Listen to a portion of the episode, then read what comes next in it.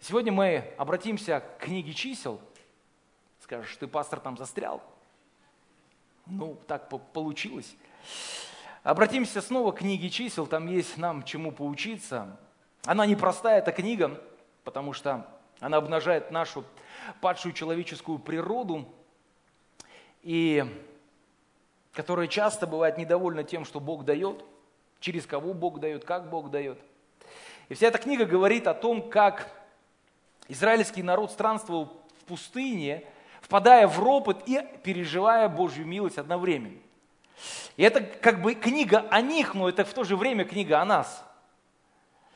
И апостол Павел в первом послании к Коринфянам, он говорит в 10 главе, в 11 стихе, все то, что там написано, это как образы. Это как некая путеводная карта, которую мы можем смотреть и видеть и извлекать оттуда определенные уроки для себя и для своей христианской жизни – Поэтому так важно учиться на ошибках не только своих, но и чужих. И как кто-то говорит, что, наверное, полезнее учиться на ошибках других. Эта книга была написана с определенной целью, чтобы рассказать нам о том, что ожидал Господь от Израиля и как отвечал Израиль на эти ожидания. Это происходило в уникальный исторический период, когда они вышли уже из египетского плена, и обетованная земля была не за горами, но они еще туда не вошли был момент ожидания, был момент, ну скажем так, неизвестности. Старое уже было позади, а новые еще где-то впереди, но они еще не там, где хотелось бы им быть. Период ожидания, друзья мои, это всегда время испытания нашей веры. Потому что когда Бог тебе обещает сына, а у тебя этого сына нет 25 лет, ты можешь, конечно же, впасть и в ропот, и в огорчение, и вообще в разочарование. И это понятно, это естественно. Но период ожидания всегда показывает то, как мы ждем свое чудо, с каким сердцем, либо с радостью, либо с благодарностью, либо в ропоте. Народ зашел в пустыню, прошли уже большую часть своего пути, видели, как вода текла из камня, видели, как Бог опускает манну с небес, видели каждый день перепелов вокруг своего стана – это удивительно, что они все это видели и при этом не замечали Божью заботу о себе. Они думали, они мечтали об этой обетованной земле, но сегодня, здесь и сейчас они не видели то, как Бог о них заботится. И вот иногда, дорогие мои, мы так сосредоточены на своем будущем, мы видим великие какие-то а, откровения, и мы думаем, что вот там, там, там, а сегодня, здесь и сейчас Господь совершает свое чудо, и мы порой это пропускаем, не замечая, не обращая на это свое внимание. Числа 21 глава, давайте мы откроем и оттолкнемся и посмотрим в этот текст. Числа 21 глава с 5 стиха. «И говорил народ против Бога и против Моисея.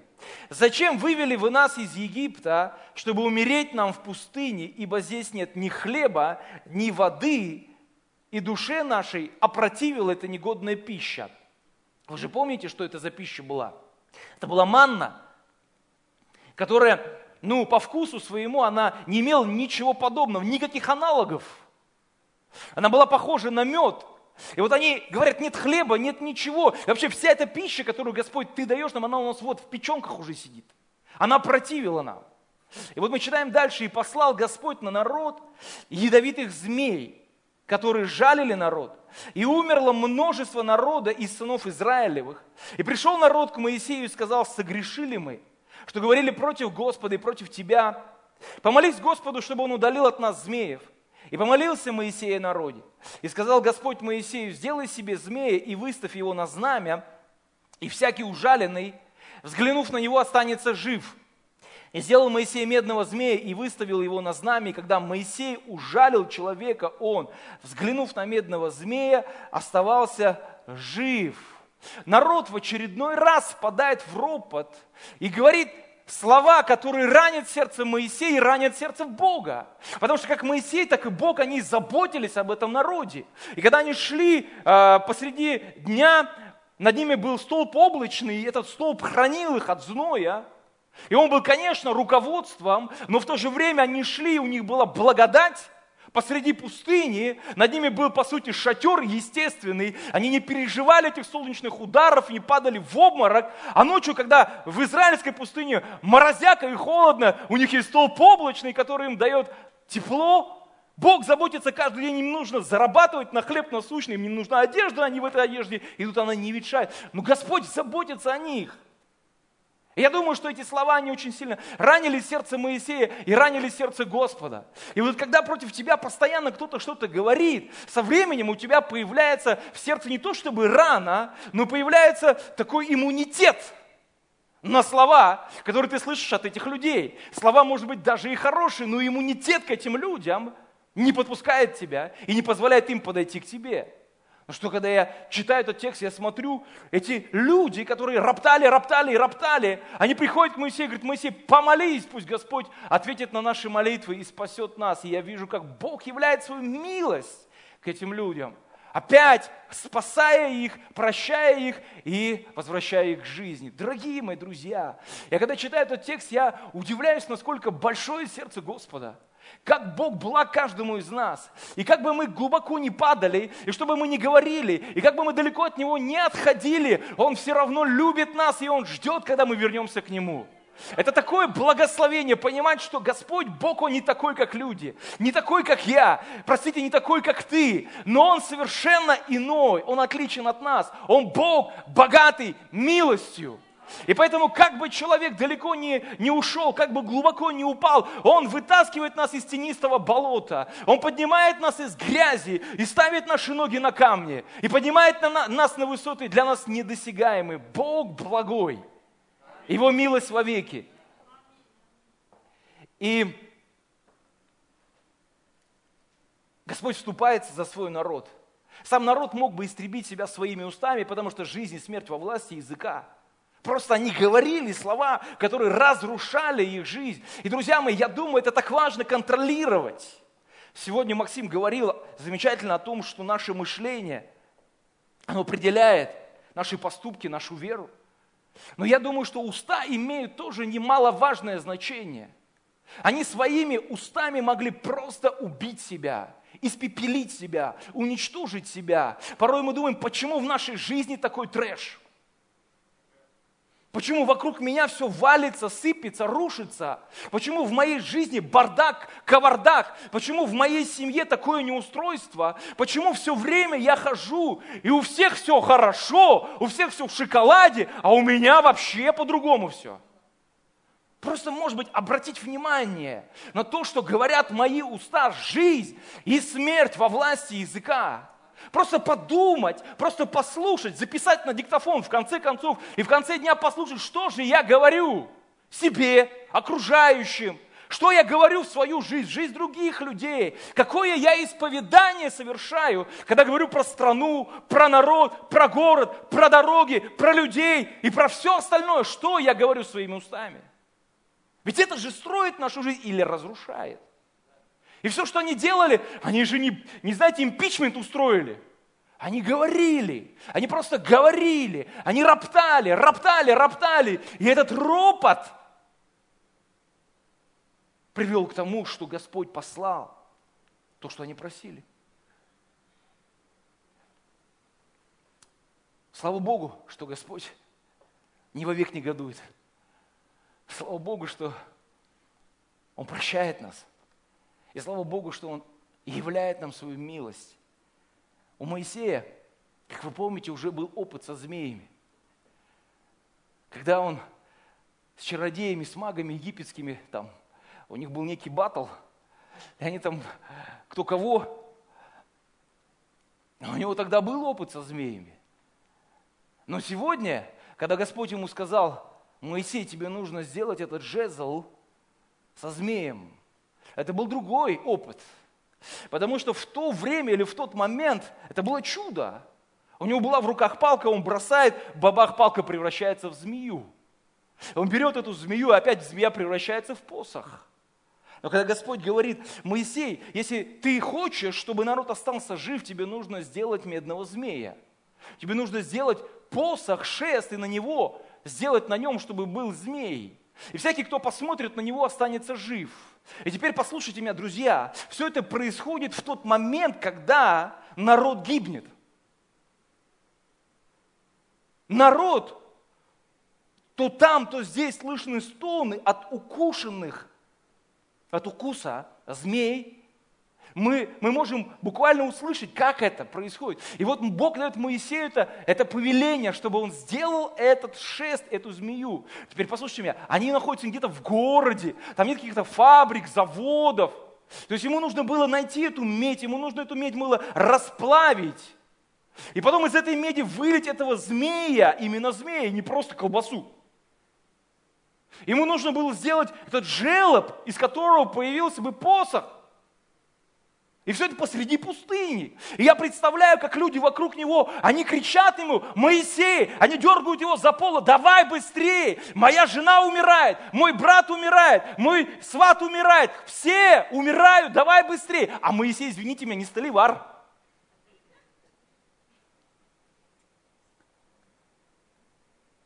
Моисей не столевар, и не, кузни, и, и, и не кузнец. Он пастух. И он делает, как он может делать, не, не больше и не меньше. А народ наседает на него, говорит, давай, давай, давай быстрее. Все умирают. И то, как строил Ной, ну никак не мог строить так же Моисей.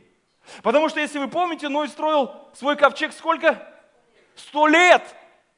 У него был большой задел времени. Мог строить и строить спокойно. Каждый день. И даже наоборот, слава Богу, что он мог строить сто лет, потому что тем самым каждый день он проповедовал людям вокруг и говорил, друзья, одумайтесь, покайтесь, Бог оттягивает время, у вас есть еще сто лет, но кто знает, не завтра ли, ну в общем, есть для всего свое время. А у Моисея не было ни секунды свободного времени. Ему нужно было делать это все быстро, оперативно, не зная как, впервые в жизни стал этим столеваром, отливать эти какие-то фигуры, вылепить то, то, то, залить, придумать. А теперь в пустыне медного змея нужно еще остудить. Одно дело вылить, ну, представляете, расплавленная медь лежит в этой э, форме. Что делать? Я не знаю, может быть, народ сам по очереди подходил руками своими, остужал этого змея, чтобы быстрее Моисей мог поднять. Я не знаю, но факт то, что ситуация была непростая у Моисея, когда Господь сказал ему сделать этого медного змея. И теперь представьте себе, когда Господь ему повелел, все получилось. И вот он сделал этого медного змея. И когда все ждали этого момента, все ждали этого часа, все ждали этого события, когда он, этот змей медный, шестом попадет к нему в руки. И вот когда Моисей поднимает этого медного змея над своей головой, вдруг останавливается поражение по всему израильскому стану. Люди, которые были при смерти, у них был уже нитевидный пульс. Все, что нужно было просто одним глазком посмотреть на этого змеюку, и остаться живым. И я думаю, что когда Моисей поднял этот посох, этот шест, этот жезл с медным змеем, и остановилось поражение, вот представьте себе, каково было, какова реакция была в израильском стане. Я думаю, что народ, он просто не то чтобы визжал, я думаю, земля стонала от этих радостных криков, потому что люди, которые были обречены на смерть, остались живы. И теперь подумайте, дорогие мои, этот змей, какое он обрел значение в глазах Израиля? Огромное. Я думаю, что если говорить про религиозную жизнь, я думаю, что этот змей абсолютно не случайно занял центральное место в жизни израильского народа. Потому что люди, глядя на него, они видели не просто палку, они видели не просто там изделие, они видели змея животворящего. Этот змей подарил им жизнь. Он просто дал им то, чего никто не мог им дать. И когда мы читаем в Евангелии от Иоанна в 3 главе, Господь говорит о том, что это был образ Христа. Как Моисей вознес змею в пустыне, так должно быть вознесено Сыну Человеческому, дабы всякий верующий в Него не погиб, но имел жизнь вечную. Мы, глядя на Христа, получаем спасение, мы, лиша... мы, мы, мы переходим от смерти в жизнь. И мы говорим это а в контексте вечности, в их случае. Все было связано с реальной физической жизнью. Они переходили от смерти в жизнь, глядя на эту змею. И вы знаете, что интересно? Что этой змее дали имя. Что не просто был медный змей, а этой змее дали имя.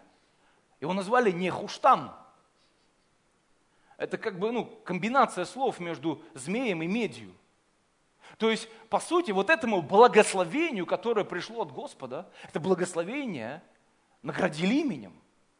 У этого благословения появилось свое имя. И знаете что? Абсолютно незаметно для всех благословение Господне начало вытеснять Господа из жизни израильского народа. Как-то незаметно для всех что-то люди начали на этого змея смотреть с неким пиететом и начали ему кадить, и начали ему приносить жертвы, и причем делать это регулярно, Год за годом, месяц за месяцем, десятилетие за десятилетием, и так вплоть до, вплоть до царя Языкии. Когда мы читаем четвертую книгу царств, четвертую, не первую, не вторую, не третью, а четвертую аж книгу царств, мы видим, что благочестивый царь Езекия восстает и начинает производить религиозные реформы. Он разрушает э, дубравы, он разрушает места поклонения идолам. И также написано, что он начинает убивать и разрушать все то, что связано с этим медным змеем. Он говорит своим царедворцам, он говорит тем, кто находится рядом с ним, эй, товарищи, вот там вот стоит этот медный змей, который Моисей в свое время поднял, который настолько прокоптился уже воняет. Вот этого медного змея нужно разрушить. Я представляю, как у них челюсти отвисли. И говорят, как? Ведь деды, отцы и прадеды наши поклонялись этому змею, кадили ему. Как мы можем поднять на это свою руку?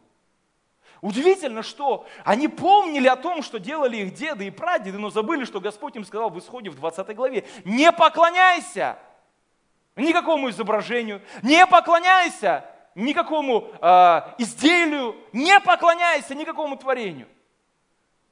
Они знали, конечно, знали. Слышали, конечно, слышали. Но проявленное чудо вытеснило, заместило, а отдалило слово, которое Господь сказал для них. Сегодня моя проповедь называется так, не хуштан, ответ или скрытая угроза в ответе. Вот так вот ее все поставлю. А, вот так. На меня будут смотреть.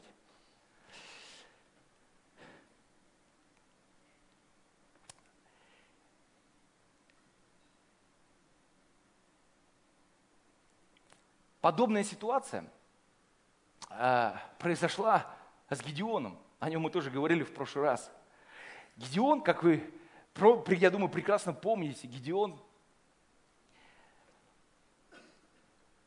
Господь находит его в этой пещере, в местечке Офра у дуба. И он спрятался, и удивительно, как в какие-то считанные там часы, секунды, минуты или дни Господь берет деморализованного, потерянного Гедеона и вдруг делает его героем, судьей Израиля. Этот герой побеждает Мадиан, мадиамских царей, он их хвост и в гриву, и весь народ говорит, эй-эй-эй, Теперь ты будешь нашим царем, и вообще тебе и твоему потомству мы будем служить. Он говорит, нет, нет, нет, давайте будем служить Господу. Теперь, говорит, знаете, что мы сделаем? Давайте мы расселим э, вашу одежду, и так как мы их завоевали, мы у нас есть добыча, давайте каждый по сережке скинется туда, по золотой сережке. А еще, говорит, есть у вас там на ваших верблюдах даже золотые цепочки. Давайте мы тоже туда все скинем, и вот это все я переплавлю, или мы переплавим и сделаем из этого священный ефот. Одежда, священническая одежда. И всем понравилась эта идея. Почему бы и нет? И вот мы читаем в Судьи, книга Судей, 8 глава.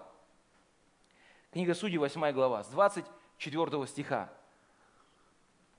И сказал им Гедеон, прошу вас одного, дайте мне каждый по серьге по добыче своей, из добычи своей. Они сказали, дадим, конечно, дадим. И разослали одежду, и бросали туда каждый по серьге из добычи своей. Весу в золотых серьгах, которые он выпросил, было 1700 золотых сиклей, кроме пряжек, пуговиц и пурпуровых одежд, которые были на царях мадиамских, кроме золотых цепочек, которые были на шее у верблюдов их. Даже у верблюдов золотые цепочки были.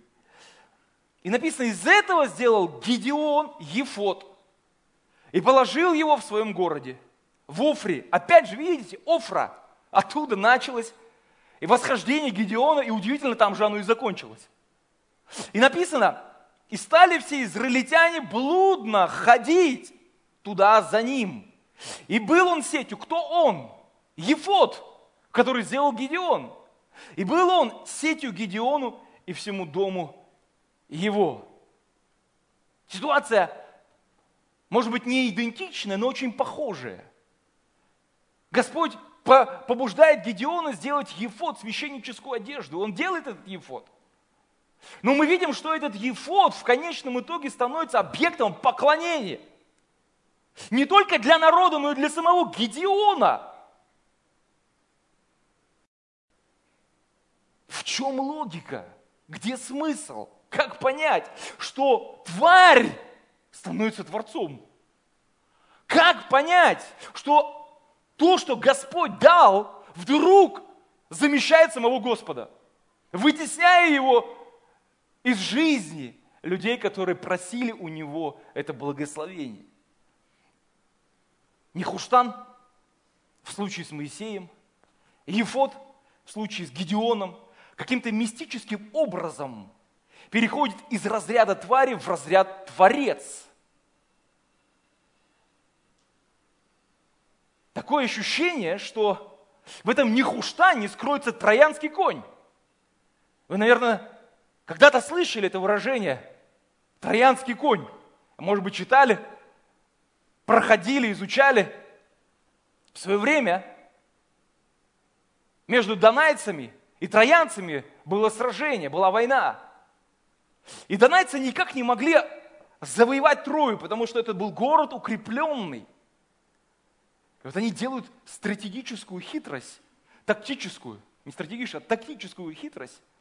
Они такого здорового коня в высоту 7 метров оставляют посреди поля, а сами якобы удаляются. Якобы садятся на корабли и восвоясь. А в этом коне ну, по разным данным, было от 30 до 50 воинов скрытых. И вот отсюда Вергилий, который писал об этом, он говорит, бойся донайцев, дары приносящих. И вот троя, троянцы думают, ого, ничего себе, подфартило. Поставят прям посреди своей э, площади здорового, здоровенного коня. И думаю, что такое? Открывают ворота, этого троянского коня завозят туда, закрывают ворота и ложатся спать. А ночью те, кто были там, оттуда вышли, перебили всю охрану, открывают ворота, и вся эта донайская армия заходит и вырезает всю Трою. И вот когда я думаю о благословении, вот когда Господь дает благословение, вроде бы это дар свыше, и ведь никто же не просит благословений на зло, правда? Ведь когда мы молимся, мы же просим на добро. Но когда человек получает это добро, смотришь, спустя время это добро превращается как будто во зло. Такое ощущение, что в этом благословении скрыта угроза. Этот медный змей стал для народа израильского ответом на их нужду, на их жизненную потребность. Бог услышал их. Он вознес змею в пустыне, они получили свое спасение. И все, что нужно было, радоваться и быть счастливыми от того, что Господь помиловал, сохранил их жизнь. Но почему-то этот нехуштан превратился в идола. И вы знаете, конечно, можно думать о том, что это они такие вот интересные ребята, жили в то время, а ведь давайте мы на себя спроецируем. Ведь брат, который молится и просит Господа о работе, он же очень активен в своей вере, правда? Он же с Богом вообще на короткой ноге. Он с Богом часы готов проводить, потому что, Господи, если не ты, то кто же? Я человек неречистый, институтов не заканчивал.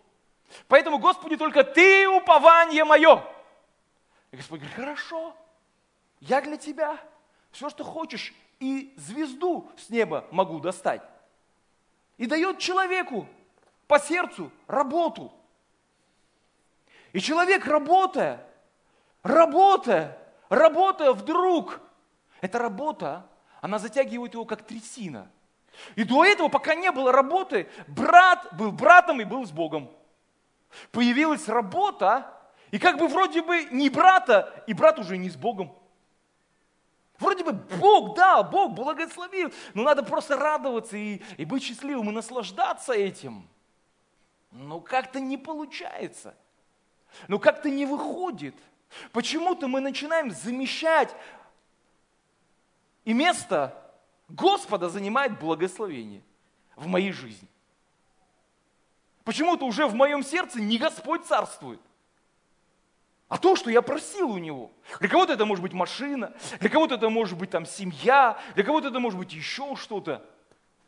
Я помню, однажды в одной церкви проповедовал, и прямо во время проповеди я смотрю в окно, и брат, которого я очень хорошо знаю, который вышел не так давно из центра, и все, кто выходит из центра, у них есть несколько вот, ну, прогнозируемых мечтаний. Одна из них – это машина. Вот, вот кто выходит из центра, у них обязательно у них есть идея фикс. Я должен обзавестись машиной. То есть, если я не обзавелся машиной, то что-то в моей жизни не так. И вот он, конечно, как нормальный человек, который вышел из революционного центра, просил у Господа машину. Ну и что, Бог, любящий, бабах, дал ему машину. И во время проповеди я смотрю, брат, знаете, что делает? Колеса меняет на машине. М? Вот классно. Во время проповеди, не после, не до. Ну, я понимаю, там сработала сигнализация, я понимаю, эвакуатор там машину увозит. Но колеса поменять-то можно же после, после собрания. В принципе, как я думаю. Но это нет, это же надо во время собрания. Поменять колеса и потом в конце зайти и сказать «Аминь». Небеса видели, я был на собрании. Ну и все остальные тоже.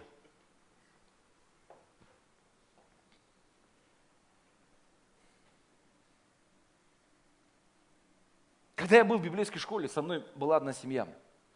Они приехали из э, южного города. Семья прям, семья. У них был ребенок. И знаете, есть такие мужики, у них руки оттуда, откуда надо растут. И голова на месте. Вот. И он был таким. У него руки росли, и голова была на месте. И жена была еще, и ребенок. А я смотрел на него, вот это я понимаю. Вот идиллия прям. И муж какой надо, и жена рядом, и дети.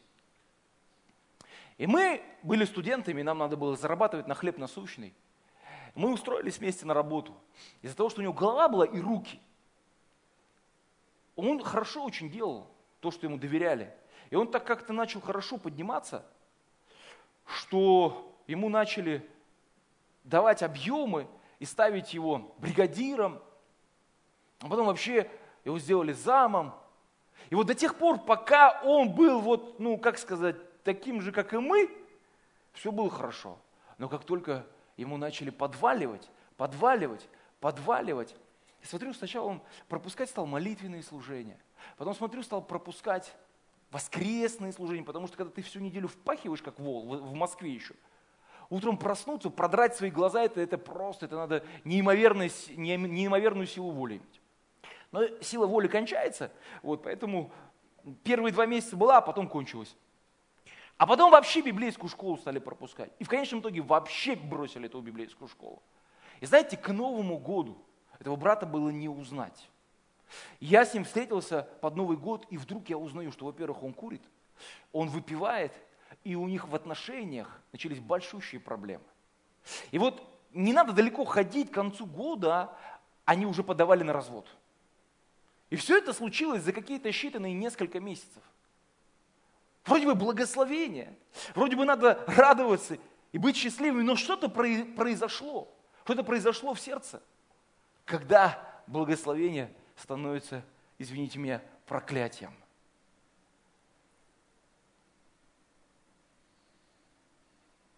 Почему, когда Бог дает нам поле, после, того, как мы получаем просимое, у нас не хватает ни сил, ни времени, ни желания вернуться к Господу снова? Почему, когда Господь зовет и говорит, все приготовлено, придите, вкушайте, один говорит, я купил поле. Извини, Господи, я теперь не могу к тебе прийти. А другой говорит, я женился. Это вообще просто железная отмазка. Теперь вообще у меня жизнь стала совершенно другой. До этого-то, Господи, я был для Тебя, а теперь извини. Сам ты сказал в послании Коринфянам, что тот, кто женился, уже о мирском думает, а тот, кто не женат, о Божьем. Поэтому извини, теперь приходится о мирском думать.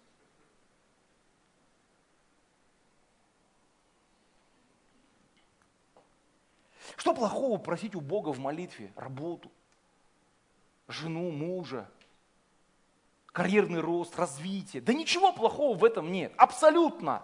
Вообще ничего плохого в этом нет. Проблема в другом. Проблема в том, что нехуштаны, вот эти вот нехуштаны, которые, по идее, призваны быть просто для меня ответом, становятся для меня Богом. И вот это вот проблема. А мы можем найти причину всему этому. В книге пророка, ой, извините, в книге апостола Павла, Павла в послании к римлянам. Давайте мы откроем первую главу. Послание к римлянам, первая глава. Апостол Павел говорит следующие слова. Первая глава. С 21 стиха. Как они, это не мы, конечно, это они. Как они Скажите, они? Да, это они. Это не мы, это они. Это вообще не про нас, про них. Как они, познав Бога, не прославили Его, как Бога, и не возблагодарили, но осуетились в умствованиях своих, и омрачилось несмысленное их сердце, называя себя мудрыми, обезумели и славу нетленного Бога изменили в образ – подобный тленному человеку и птицам, и четвероногим, и присмыкающимся, то предал их Бог в похотях сердец их нечистоте, так что они сквернили сами свои тела, а они заменили истину Божью ложью и поклонялись и служили твари вместо Творца, который благословен во веки. Аминь. О каком речь-то идет? О язычниках? Ну, как я понимаю, что нет как они, познав Бога, не возблагодарили и не прославили Его. Это первое, с чего начинается проблема. Когда я получаю Божье благословение, первое, что мне необходимо сделать, это воздать Ему славу, хвалу за то, что Он заботится обо мне и восполняет мои нужды, признавая Его господство в своей жизни – нет, не этот не хуштан, нет, не это благословение, нет, не этот ответ, а по-прежнему мой Бог сидит на троне моего сердца. Из-за того, что не возблагодарили и не прославили Его, осуетилось, омрачилось в сердце их. Началось простого. Началось с того, что это я подумал, что это я мудрый, я сильный, это я продвинутый, это я заработал, это я договорился, это по-моему все произошло. Но не так все, ребята. Все не так, ребята. Это Бог богатой милостью обогатил нас своей нищетою. Это Бог даровал нам способность приобретать богатство. Это Бог дает нам сверхъестественную мудрость принимать решения, делать какие-то шаги и приводит в нашу жизнь определенных людей. Ему слава во веки. Но это еще не все. В 28 стихе написано – и как они не заботились иметь Бога в своем разуме, то предал их Бог превратному уму. Вы знаете, когда мы хотим что-то получить у Господа, мы настолько бываем озадачены, мы сосредоточены, у нас, знаете, как бы концентрат нашей духовной молитвенной жизни э, вот на этом вопросе. Мы просто пробиваем и небеса, и землю, и все вокруг, мы бурим, мы просто мы молимся, молимся, молимся, мы заботимся об этом. Бабах, пришел ответ. Все, дело сделано. Теперь можно почивать на лаврах, теперь можно просто расслабиться и ни о чем не думать. А вот тут-то и начинается подвох. Вот здесь-то и начинается заковырка. Потому что, получив ответ от Господа, это еще не все. Важно во время получения этого ответа продолжать думать о нем. Ха-ха-ха! Для современных христиан это непросто. Получив ответ от Господа, не просто расслабиться и сказать, Господь, слава Тебе, аминь, и все. Нет, я по-прежнему с Ним. Мой фокус жизни по-прежнему на нем. Ну и что, что у меня сегодня новые часы? Ну и что, что у меня сегодня новая работа? Ну и что, что я женился или Бог дал мне поле? Ну и что дальше? Да ничего. Он по-прежнему Господь, Он по-прежнему владыка, я по-прежнему Ему поклоняюсь, я по-прежнему Ему служу. Вот почему Павел говорит, а вы женаты, будьте как будто вы не женатые. А в день семьи такое я говорю, да? Ободрение для семейных пар. Мы, бывает, все силы бросаем на то, чтобы получить свой ответ, на то, чтобы добиться. И упускаем из вида второе. Иметь Господа Бога в своем разуме. Евреям 12 глава 3 стих. Помыслите. Мы же homo sapiens. Помыслите о претерпевшем такое над собой поругание от грешников, чтобы вам не изнемочь и не ослабеть душами вашими. Есть одно верное средство. Как мы можем продолжать преуспевать в своей душе? Есть одно верное средство, как мы можем не изнемочь своей душой, это препомышлять думать, иметь Бога перед собой в любое время. И в хорошее, и в плохое. И в трудные, и в благословенные времена. Продолжать держать в фокусе своего внимания, в центре своей жизни Господа нашего Иисуса Христа. Апостол Павел говорит в послании к Колосинам в 3 главе, во втором стихе, он говорит, если мы совоскресли со Христом, мы, вас, мы, мы с вами совоскресли со Христом, он говорит, о горнем помышляйте, а не о земном. И вы знаете, что я заметил? Что о горнем помышлять очень легко, когда земного нет. Ну ты прав, Павел, я вообще соглашаюсь сто процентов с тобой. Но так легко горнем помышлять, когда вообще ни гроша и ни шиша. Я когда вернулся, опять же, к библейской школе, был гол, как сокол. Мне знаете, как легко было горнем помышлять? Вообще легко. Вообще легко. У меня в гардеробе была рубашка, были брюки, а за туфли мне надо, было верить. И я приехал с библейской школы худой, 75 килограмм на 15 килограмм э, легче, чем сейчас. Я выдал все тайны. Худой. Ничего вообще. Ни дома, ни флага, ничего нет. Я, конечно же, я думал, все, Господи, всю свою жизнь посвящаю Тебе. И я посвящал всю свою жизнь, все свое время. Служение, э, потом э, молитва, общение, э, чтение книг, Библия, все, все, все, все. И так это легко, когда у тебя нет земного, это так легко делать. Вообще легко. Но когда появляется что-то земное, вдруг я женился, и вдруг мы начали обзаводиться детьми. И знаете, я что заметил? Вот то, что тогда было так легко и просто, теперь невероятно сложно становится. Потому что раньше ты просто встал и просто помолился.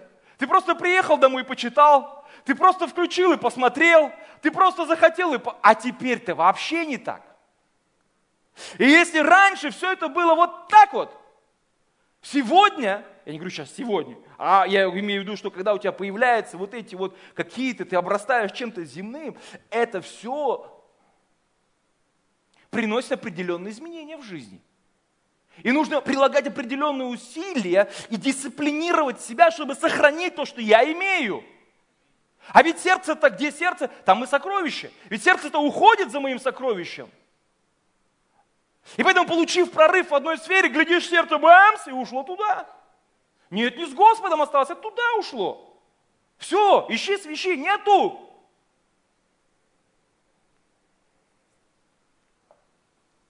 Поэтому легко рассуждать о горнем, когда у тебя нет земного, но когда у тебя полно всего земного, и семья, и работа, и много-много разных дел, и всего остального прочего, ты думаешь, Господи, а как же я буду о горнем помышлять? А вот это, друзья мои, говорит как раз-таки о нашей зрелости. Потому что до тех пор, пока у тебя нет выбора, ты не можешь быть зрелым человеком. Потому что именно наличие выбора делает человека зрелым. Раньше, когда у меня не было возможности помышлять о земном, ну и как бы и выбора-то нет. Человек живет в революционном центре, у него никакого выбора. Пить или не пить, курить или не курить.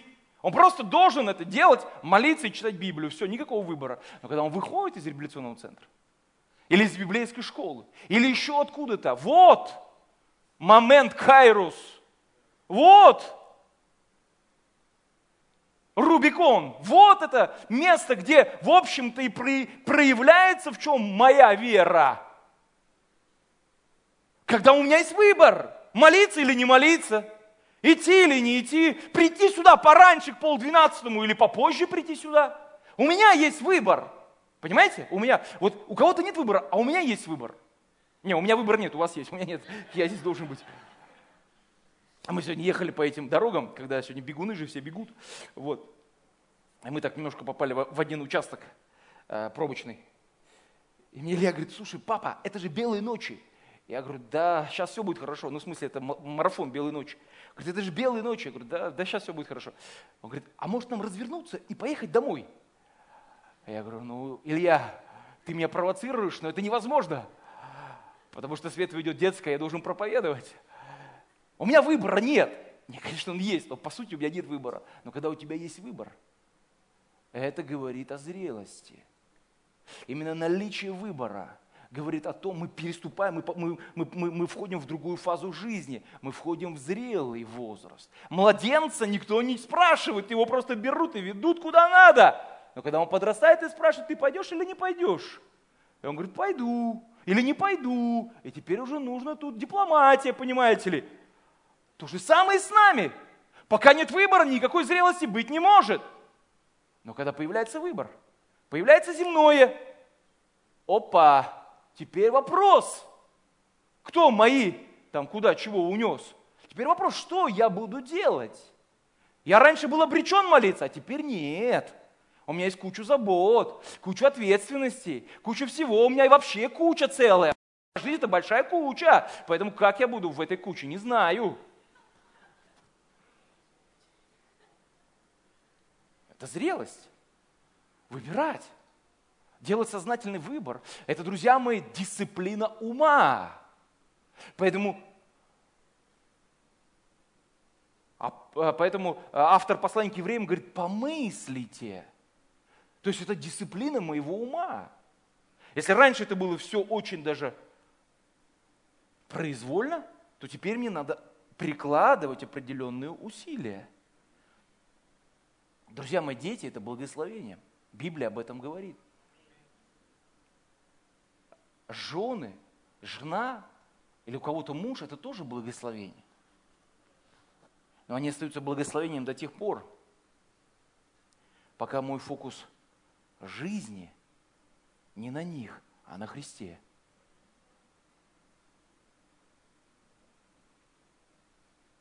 Как только мой фокус, центр моей жизни перемещается с Господа, с небес, со Христа на земное, будь то семья, будь то работа, бизнес или еще чего-то, невольно это земное вытесняет Господа из моей жизни. И все то, что было благословением, определено Богом для меня, становится большой проблемой, сетью. Как для Гедеона стал Ефод сетью. становится сетью. Я понимаю, что легко помышлять о горнем, пока нет валов, нет жены и нет поля. Но когда появляется земное, мы переходим в стадию зрелости. Продолжать хранить приоритеты моей жизни, ставя Бога на первое место, это всегда вопрос моего выбора. Вот почему Господь говорил в Евангелиях, чтобы мы любили Его больше, чем мы любим своих жен, своих детей, чтобы мы любили Его больше всего на свете. Я не говорю, чтобы мы не любили, но Его нужно любить больше. Мы должны понять, что медный змей, он сам по себе не превратился в Нехуштана. Его сделали люди Нехуштаном, они даже имя ему дали. Не Бог дал ему имя. Он ему сказал просто медный змей. Но когда мы читаем четвертую книгу Царств, написано, что, что они уже называли его Нехуштаном. Он не стал сам по себе этим идолом, его люди своим отношением к нему сделали идолом. Превратили его в Бога, отодвинув Господа далеко подальше. Именно наше отношение к тем благословениям, которые приходят в нашу жизнь, определяет, что дальше будет. Работа, семья, бизнес, служение, они не становятся идолами сами по себе. Все это изначально в замысле Божьем было и есть благословение идолы в нашей голове. Мы там делаем из этих вот благословений идолов в своей жизни. Господь дал, Господь взял благословенное имя, вот так думал Иов. Ну что, что Бог благословил? Ну благословил, ну и что дальше? Ну что дальше? Ну благословил, слава Богу, аллилуйя, вот и все.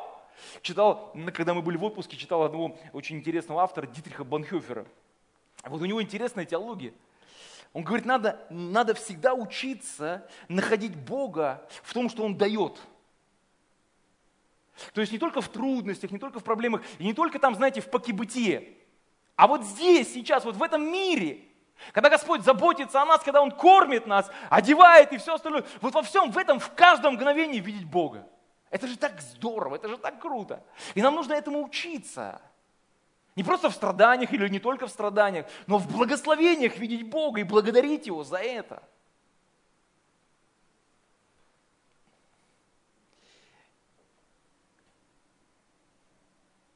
Иисус говорит своим ученикам, трудно имеющим богатство войти в Царство Божье. И, знаете, звучит так угрожающе, как приговор.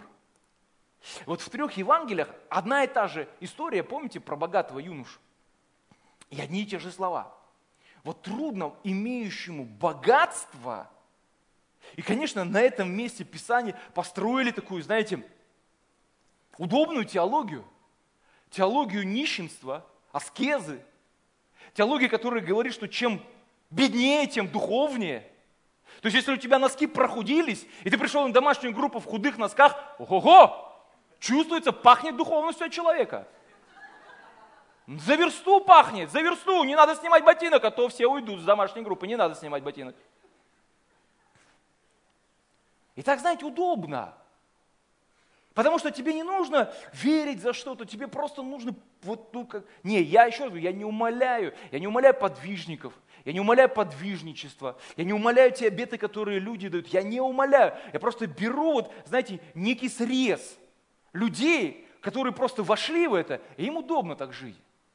Сложнее верить за что-то, сложнее достигать чего-то, сложнее быть счастливым и быть благословением в том, что Бог благословил тебя. В этом сложнее. Потому что если у тебя нечего, ну нечего дать, то что, что, кого, кого ты благословишь? Да никого не благословишь. Когда Господь благословляет, Он же не только благословляет меня, Он вас благословляет через меня. Когда Бог благословляет вас, Он не просто вас благословляет, Он меня благословляет через вас. И поэтому, когда мои карманы пусты, и когда у меня вообще ничего не шаром покати, каким благословением, для кого я могу быть? Ну для кого? Если мышь сдохла в моем холодильнике, я еще раз говорю, бывают разные времена, вы поймите меня правильно, бывают времена пустыни, бывают времена изобилия. Я просто говорю о, об отношении, о понимании того. И вот смотрите, в трех Евангелиях одна и та же фраза звучит. Трудно имеющим богатство войти в Царство Божье. Но вот в Евангелии от Марка, кстати, три Евангелия, Матфея, Евангелия Луки, оно писалось, ну, как считают а, текстологи, оно писалось по Евангелию от Марка. Поэтому Марк был изначально прав. Был некий источник Q, вот из него Марк писал, а вот от него уже писали Матфей и Лука, опираясь на его текст. Так вот, Марк говорит в 10 главе, с 23 и 24 стих, он говорит, и посмотрев вокруг Иисус, говорит ученикам своим, как трудно имеющим богатство войти в Царствие Божье, ученики ужаснулись от слов Его, потому что все бы, наверное, ужаснулись. Я так понимаю, что они были не бедные, а я не знаю, ну как бы, а что ужасаться, если у тебя ничего нет? Они ужаснулись от слов Его. Иисус, видя этот ужас на их лицах, их глаза, которые бэмс, полазили из орбит, он говорит, ладно, ребята, расслабьтесь, расслабьтесь. Он говорит, дети, как трудно надеющимся, не имеющим, а надеющимся на богатство войти в Царствие Божие.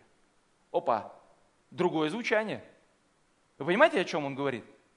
То есть есть человек, который делает свое богатство некой опорой. Он уповает, он, он опирается, он надеется, он верит, что теперь ему все возможно. Ну так тоже думал в свое время – и Ходорковский, и Березовский, и можно как бы перечислять много имен. Но ведь, увы, конец их известен. Ну, кого-то еще не конец, ну. Так вот, смотрите, трудно, это не есть невозможно. Когда Господь говорит, трудно войти богатому в Царство Божие, это еще не говорит, что это невозможно что двери для богатого человека закрыты. Нет. Он говорит, что это трудно. И дальше он проясняет, проблема не в богатстве, не в имуществе, а в том, кто кем обладает. Либо я обладаю этим богатством, либо богатство обладает мною. Вот и все. И если все стоит на своих местах, то тогда и богачу и состоятельному человеку, и миллионеру, и миллиардеру дорога в небеса открыта.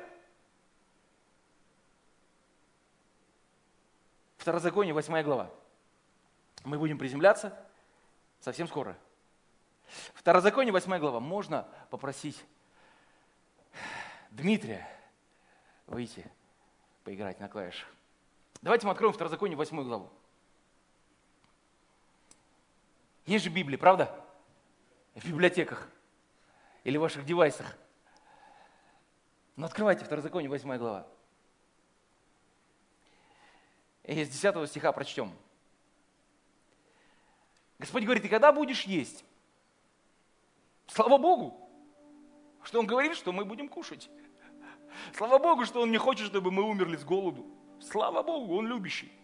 И когда будешь есть, и причем, говорит, насыщаться, ну не обжираться, но насыщаться – Тогда, говорит, вот в этот момент благословляй Господа, Бога твоего, за добрую землю, которую Он дает тебе.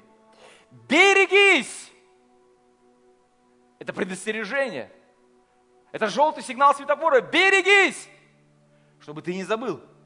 Господа Бога твоего, не соблюдая заповеди Его, и законов Его, и постановлений Его, которые сегодня заповедую тебе. Когда будешь есть и насыщаться – вообще ни одной строчки, ни одного слова не говорит о том, что я с голоду опухну или умру. Он говорит, когда будешь есть и насыщаться? И построишь хорошие дома, может быть, для кого-то это пророческое слово, и будешь жить в них. И когда у тебя будет много крупного и мелкого скота, не знаю, для кого это из вас, и будет много серебра, и золота, и всего у тебя будет много – когда я читаю эти стихи, я вообще не вижу, что у Бога был план, была мечта, было желание, чтобы мы все просто где-то вот, знаете, жили на отшибе, жили в трущобах. Не ели, не пили, не спали. Он говорит, когда будешь есть? Когда у тебя будет то? Когда у тебя будет это? Когда будет так? Когда будет сяк? Ну и так или нет? Это же Слово Божье, которое полезно для научения, для наставления. Оно открывает нам Божье сердце, Божий характер. Он показывает, что Он хочет в твоей и в моей жизни. И дальше он говорит, то смотри, вот этот вот к нам, смотри, чтобы не надмилось сердце твое. Вот когда у тебя много всего, всего, всего, всего, и золота, и серебра, и когда ты ешь и насыщаешься постоянно, и всего у тебя много, он говорит, пожалуйста, обрати внимание, смотри, чтобы не надмилось сердце твое. И не забыл ты Господа Бога твоего, который вывел тебя из земли египетской, из дома рабства, чтобы ты не сказал в сердце твоем, моя сила и крепость руки моей приобрели мне богатство сие, но чтобы помнил Господа Бога твоего, ибо, Он дает тебе силу приобретать богатство, дабы исполнить, как ныне, завет свой, который Он клятву утвердил отцам твоим. Когда говорят, у человека от денег крышу снесло, мне просто это говорит о том, что у него не было дисциплины ума – мне говорит это просто о том, что он не захотел сознательно обуздывать свое эго, свою плоть, свои какие-то вожделения. Он просто пошел за этим богатством, его сердце пошло туда, а не осталось с ним. Вот и все. Это не деньги его испортили, это просто его сердце не прилепилось к нему, оно пошло туда, за земным. И не обязательно это будет богатство, это может быть какой-то успех. Человек где-нибудь прославился, зазвездился, его где-нибудь напечатали и все. С человеком невозможно разговаривать. Или просто он где-то по карьерной лестнице поднялся, и отношение совершенно изменилось. Не обязательно деньги, совершенно нет. Вообще нет. Просто человек себя не смирял. Не было дисциплины. Не было сознательного решения. Я буду с Богом независимо ни от чего. Буду ли я наверху, буду ли я внизу, буду ли я, как Иосиф, в тюрьме, я все равно буду с ним, я все равно буду служить ему, любить его, поклоняться ему. Чего бы не было, каким бы я ни был в моей жизни сегодня, завтра или третьего дня. Когда человек перестает помышлять о горнем, его несет. Я помню, когда был в одной церкви один брат, и мы где-то вместе пришли, начали служить. И он прошел реабилитацию, приехал такой горящий. Желание, стремление посвятить себя Господу. И он служил, занимались реабилитацией наркоманов. Потом, когда, знаете, как бы немножко это все устаканилось, утряслось, все стало на свои места, как-то сердце начало отдаляться от Господа. Он вышел из служения и начал заниматься бизнесом. Начал заниматься квартирами, риэлторскими услугами. Бог ему дал замечательную жену, которая любила его. Я просто смотрел, думаю, как ему повезло. И Бог дал им дочь. И вот Бог начал давать ему возможности, он начал подниматься. У него стала фирма расти, он начал людей набирать на работу. И я начал замечать, что этого брата вижу, вижу все меньше и меньше. Просто даже в воскресенье на служении.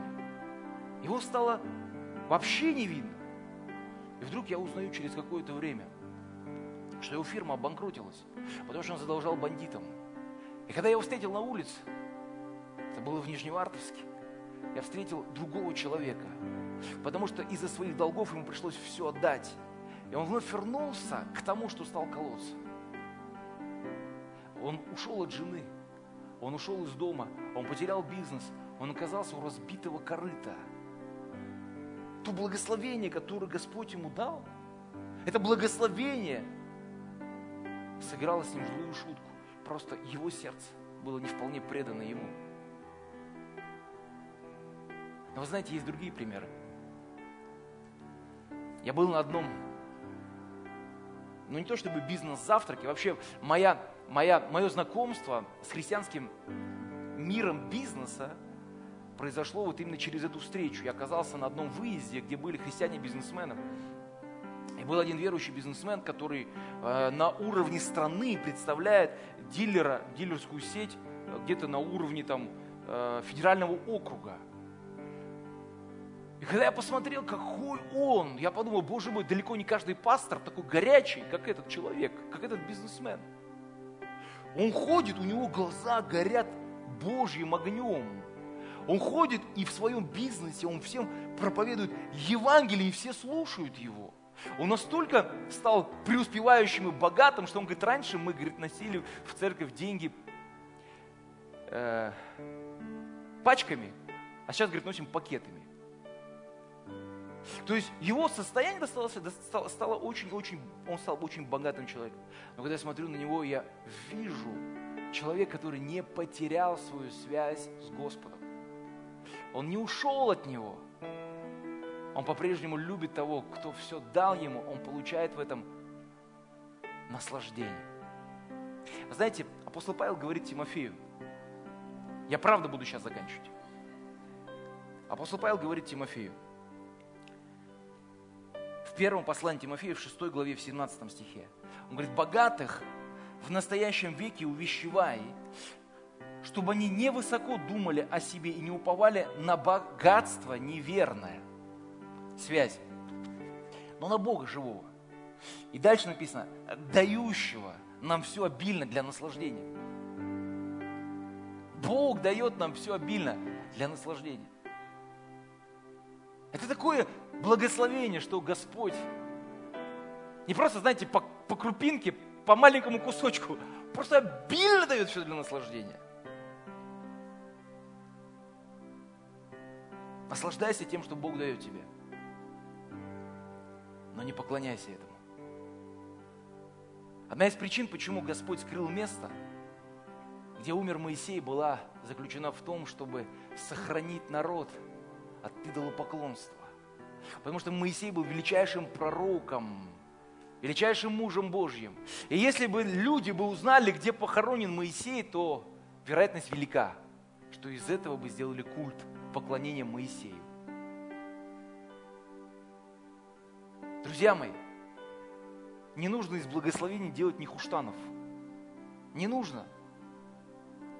Благословениями нужно наслаждаться, пользоваться, радоваться этому – а поклоняться нужно только Господу. И служить нужно только Ему. И следовать нужно только за Ним.